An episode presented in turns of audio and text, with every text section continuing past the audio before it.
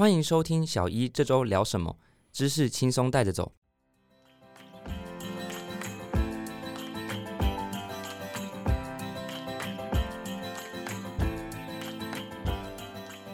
我是主持人 Ryan，今天很高兴请到玉泥中医师。玉泥中医师你好，Ryan 你好，大家可能第一次听到我们来采访这个中医师的来宾，所以玉泥可不可以先简单一下介绍自己？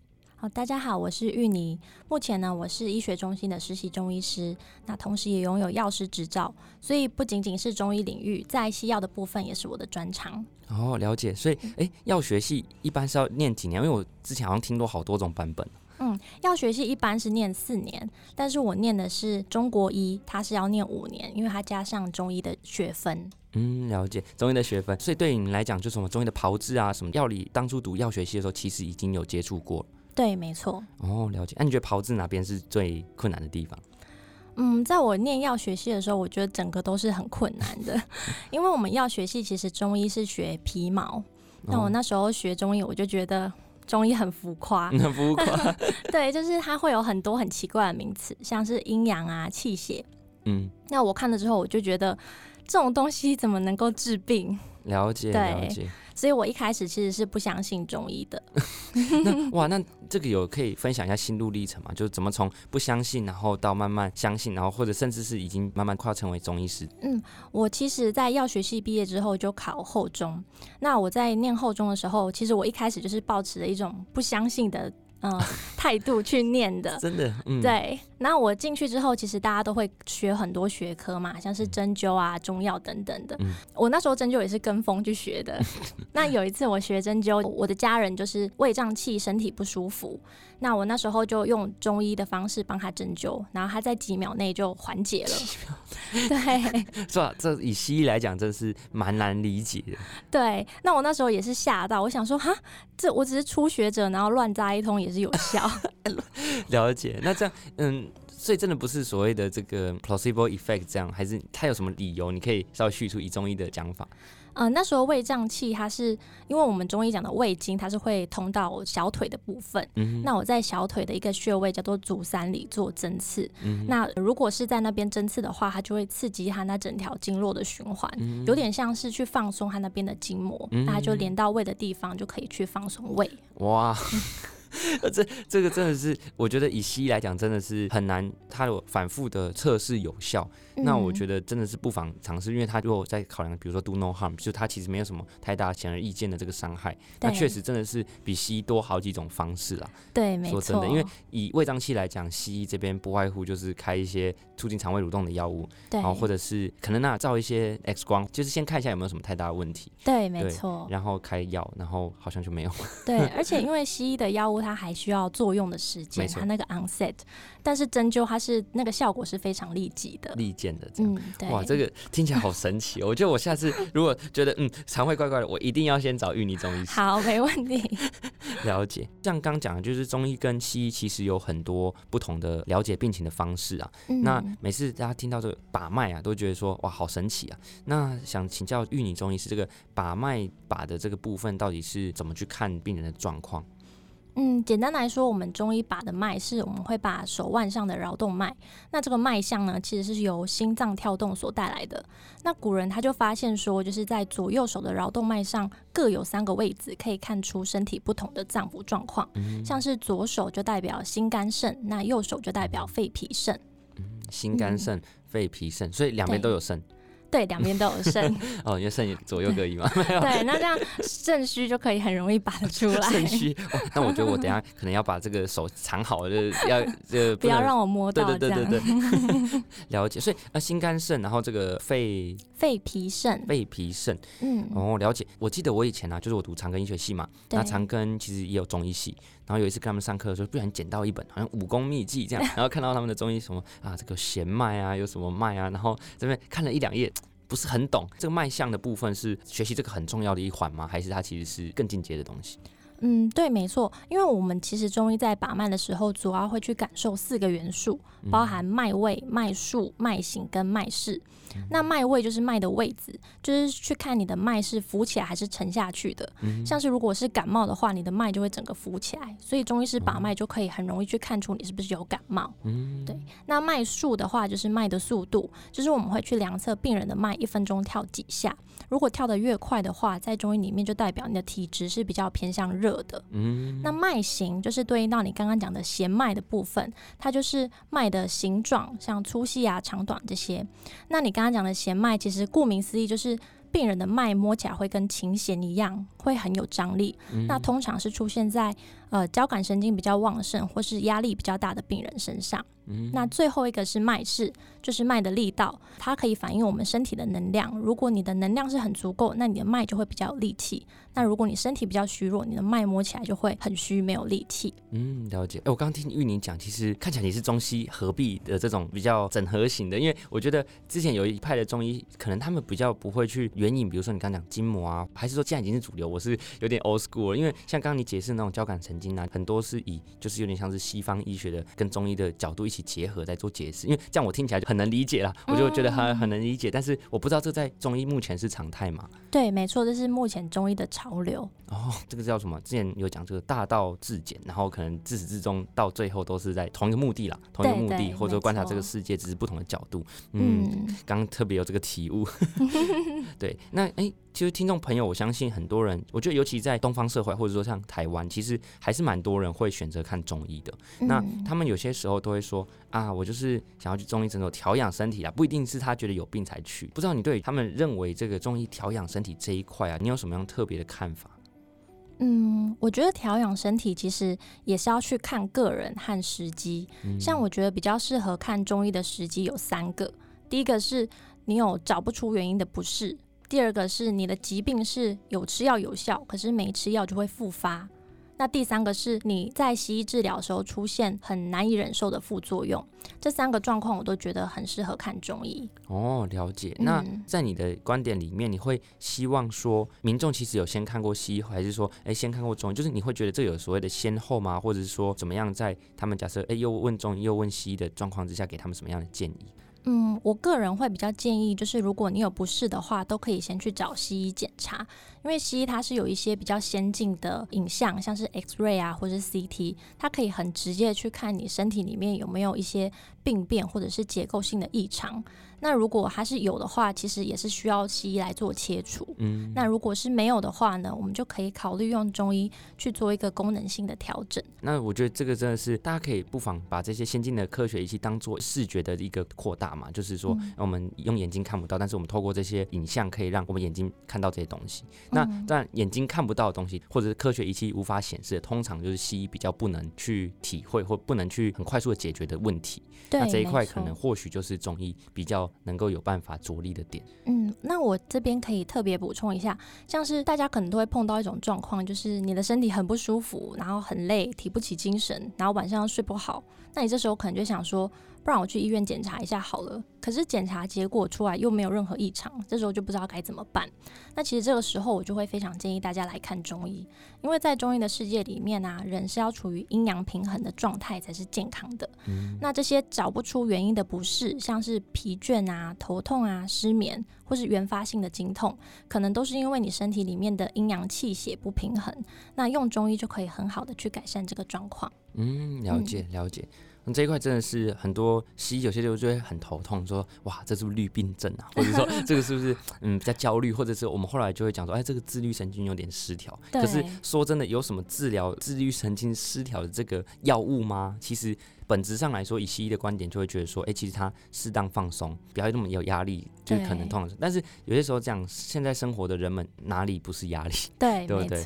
你的生活就是步调很快，然后你有经济的压力，你可能有家庭的压力，所以这一块如果说中医有其他的方式的话，我觉得真的是像我自己也会觉得，我失眠的话就应该要去找中医看看。对，没错，对，没错。但是就是还是要排除一些理学上我们觉得可能比较像是肿瘤啊，或者说一些内分泌的部分，就是那个抽血会被发现被检。检查到的元素之外啦。嗯，对。那我觉得其实还有一种状况，大家可以特别注意，就是你的疾病你是有吃药就有效，没吃药就会复发的。像是譬如说，大家可能都会长粉刺痘痘，那如果粉刺痘痘很严重的话，你就会去看皮肤科嘛。嗯，那皮肤科医生就会开口服药啊，或是外用药来使用。但是一定会有一些人，他是只要一停止使用那些药物，他的粉刺跟痘痘又会长不停。嗯，那就是代表他的身体的体质就是粉刺痘痘肌的体质。嗯，那在中医的观点，其实这是属于火气比较大的体质。那这时候，如果你可以搭配吃一些降火气的中药，就可以从根本来解决问题，就有机会根治这个粉刺痘痘的状况。嗯，了解了解，就是说这种状况它可能是一种困扰，不到会危及你的生命。对，因为你会想说，那西药吃有效，那难道我要吃一辈子吗？对啊，不可能。对对，但是另外一种状况是说，哦，你很确定就是影像学已经有一个肿瘤，一个癌症，所以它这个必须要吃，它才会好，那也必须吃下去，那这是一种状况。但像刚刚那种就是慢性的，而且它是生活困扰的那。一种对对，那我觉得这种直接从这个中医的观点去调理，因为西医是没有什么在解决什么火气大众，没有这种良方。对，药物就是我就是改变你皮肤的这个上面的化学成分，或者是说我调理你身体中的一些内分泌。嗯，对，所以我觉得中医这一块确实，我觉得我最近黑头也蛮多的，是不是应该要 是不是应该也要求求助于这个芋泥中医师？或者我身旁啊，就是有些人可能会觉得说，哎，其实皮肤常常都会是一个困扰。嗯嗯，对啊，那中医怎么看保养品、化妆品这种敷在脸上的用品？你是说针对，比如说化妆品、香妆品，对，香妆品不是医疗等级，就比如说，哎，打个什么尔克力霜啊，或者说 BB 霜，或者说化妆这件事情，中医有特别的观点吗？其实没有特别的观点诶，是。但如果是回到粉刺痘痘肌，我觉得中医的看法跟西医其实会比较像，就是你的卸妆跟保湿要做好。嗯，了解了解。那调理这个火气啊，之前有讲到阴跟阳这一块，是不是比较抽象？当初在学的时候，有没有什么好方法是让你比较好理解？嗯，我当初在学的时候是会比较去看一些书，像是图解中医基础理论这些，因为它那个阴阳的部分，它会用长条图来表示，对，就用图的方式就可以很好去理解。哦，了解。所以感觉如果有在看这本书的话，是不是蛮有帮助的？对。了解，当然会请到芋泥，就是因为芋泥在 Instagram 有一个芋泥 no 秒懂中医学，芋泥 no 秒懂中医学，对，而且你还有一个 TikTok 频道，对不对？对，没错。我觉得里面都充满了很多，像刚刚大家听到现在，可能也知道芋泥医师现在解释这些中医的理论，我觉得都很平易近人。大家都听得懂，那他在社群上把它转换成图文啊或短影音的方式去做呈现。现在如果还在医学中心实习，然后也是算一种工作嘛，那这个状况，那你怎么去平衡经营社群这件事情跟你的医疗中的这个专业？嗯，我觉得做好时间规划是很重要的。是，像是在上班的时候啊，我就完全不会去管经营 Instagram 或是 TikTok 这件事情，我就全心全意在工作和学习上。是，那下班的时候，我就会大概分配一下时间。如果是关于一辈子的，像是中医的知识啊，或者是针灸的技术，那我就会每天都去练习。那 IG 跟 TikTok 经营的时间呢，我就会从这些空档去利用一些碎片化的时间来做。嗯，了解。我这边采访过很多这种在经营社群的医疗人员，他们有些人就会觉得说，哎，其实没有啊，我经营这就是我的休闲娱乐啊。所以基本上一般的人，比如说，哎，你在工作之余，或者你在工作进修之余，你本来就是，比如说有人追剧啊，或者有的人就是去打篮球啊，那这一些兴趣的时间，那他们把这些时间用来做社群，所以其实，在工作跟休闲上是取得很好的平衡。那也有一种是他们。会把这两件事情结合在一起，就好像说他今天在临床上看到一些有趣的事情，他就有一个小笔记，有没有？说哎，我今天看到一个很有趣，或者是他发现很多病人都问他一样的问题，他就说这个东西我是不是应该要把它总结起来？因为他也会回答他们嘛，他把总结起来之后，就再把它分享到社群上面。所以我觉得这种各种方式都有，就是对去安排自己的时间，然后有的是一样的一个事情，但是他把它花在多倍的效益上面。对，对我觉得这都是还不错的这个方法，也提供给我们听众朋友。嗯。除了分享医学知识，玉你还强调自我成长，还有养心。那这个自我成长跟养心，在玉你的这个观点是哪个部分？我觉得养心跟自我成长很重要，是因为我在实习跟诊的时候，发现其实有很多病人的疾病源头都是情绪。像是我们中医诊间就常会遇到失眠啊，或是睡不好的病人。那追溯到源头，都发现其实他们有一定程度的压力和焦虑。如果是学生的话，可能是考试的压力；那社会人士可能就是工作上的压力啊，或是感情压力等等。那如果这个疾病的源头是情绪的话，光靠吃药针灸绝对是不够的嘛。那刚好我自己也是。比较容易焦虑，然后心思比较敏感，然后比较完美主义的人，所以我特别可以理解这些病人的心情。那刚好我也借由 IG 的社群呢，跟大家分享一些觉察自己、调节情绪和自我成长的小技巧。那这些都是我的切身之谈，希望可以透过这些分享，帮助更多有类似问题的人。嗯，了解。我觉得这个我也很有体悟，因为以前呢，我记得我大二的时候，我们医学院的院长就跑来说：“哎，我要开一个课叫做正念。”正念，然后说，哎，我觉得这个医学院学生都很需要，现在大家压力太大，结果他一开就没有人去，你知道吗？就是因为正念英文叫 mindfulness 嘛，mindfulness。那其实。翻为正念，就是我觉得会有一点分歧义啦。以学生看到就以为说正向思对对正向什么心灵鸡汤，就跟我讲说什么哦，你要呃不要这么忧郁啦，或者怎么说，但是完全不是那回事啊。因为正念 mindfulness 就像你刚刚讲阳性那个范畴，就是说先从五感嘛，就是视觉、听觉，然后触觉去感受，然后慢慢回归，然后之后你得到宁静，然后最后才升华到可能比较像是。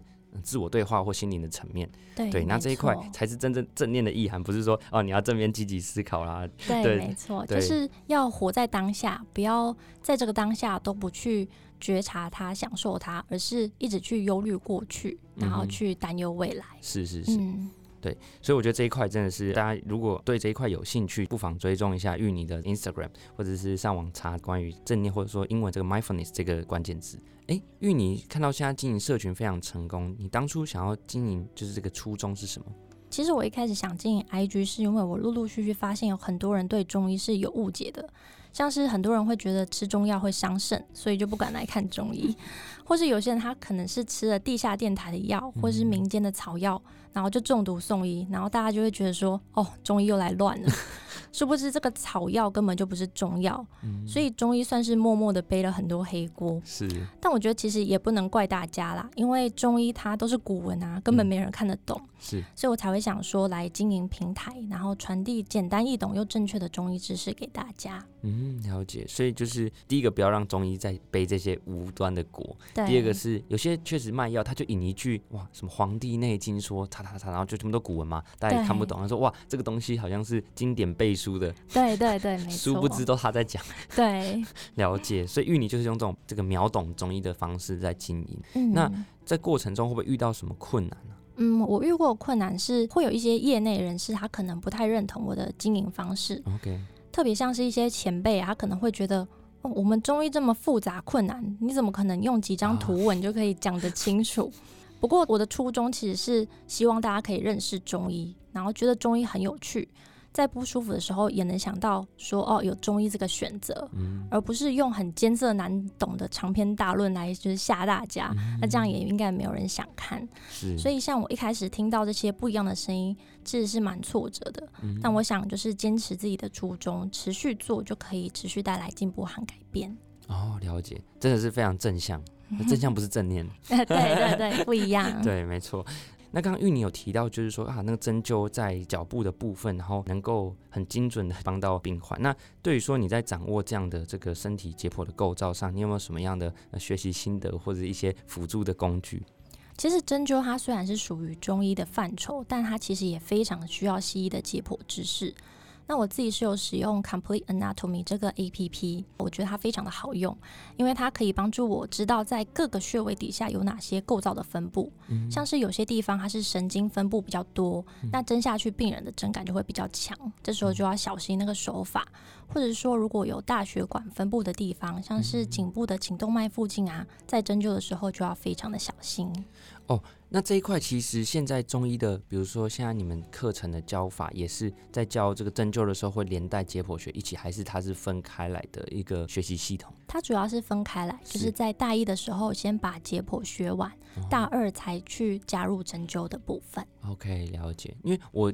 印象中，假设以一般以前中医的这种经典或者书籍，它是不是都是以某个标定位置的上面几寸或者是几个手指这样去看？那是不是多了解剖构造这样的知识之后，会不会让你们更好找那个标定点？还是说，其实在于那个距离测量上也会有不一样的帮助？其实距离的测量没有什么改变，但主要会改变就是像我刚刚说的，我们会比较注意那一个穴位底下有什么，然后就可以去闪过那个不能扎到的地方。是是是，因为血管扎下去就是出血，就很直观。然后神经扎下去就是麻。对麻电，或者是他神经受伤，那个神经就会一直放电。是是是。了解，所以对中医来讲，其实没有要去刺激他的神经吗？还是其实有的时候是？有的时候是要刺激他的神经，那有的时候，嗯，其实要看病人。有些病人他可以接受很强的针感，那针感越强，其实相对效用也会越高。可是有些病人他其实很怕针，如果你一下子给他太强的针感，他其实以后就不敢针灸了。了解，就是开始会有那种就算是 ADHD 这样。对对对，没错。了解，之后看到针就好想跑掉这样。对，了解。哎，我之前像上一集我们是跟这个物理治疗师做讨论，他们有一些徒手在帮助病人，就是做复健的部分。那，我不知道说在于推拿吗，或者说说什么样的这个手法在中医也是在你们的理论系统里面相关的。其实，在我们中医手法的部分，我们会简单分成两种，一种是硬伤，一种是软伤。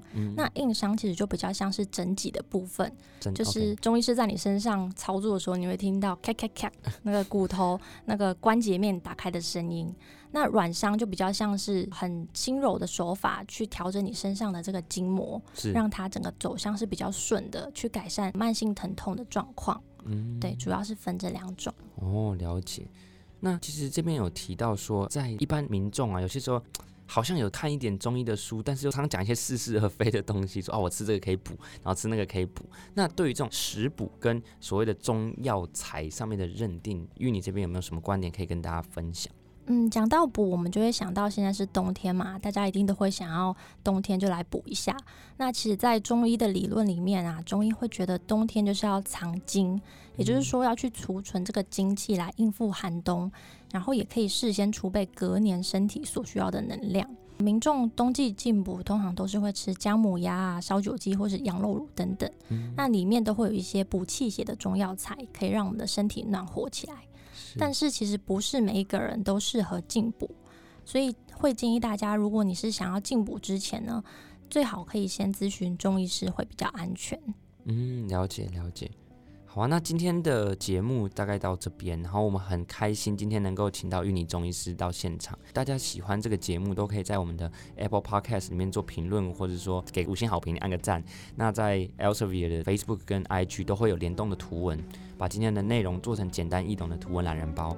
当然，大家对这一集的来宾的分享非常有兴趣的话，也欢迎到他的社群这个芋泥秒懂中医，不论是 Instagram 或 TikTok 都可以把它看起来。嗯，那我们小一这周聊什么？就下次见喽，拜拜。拜拜。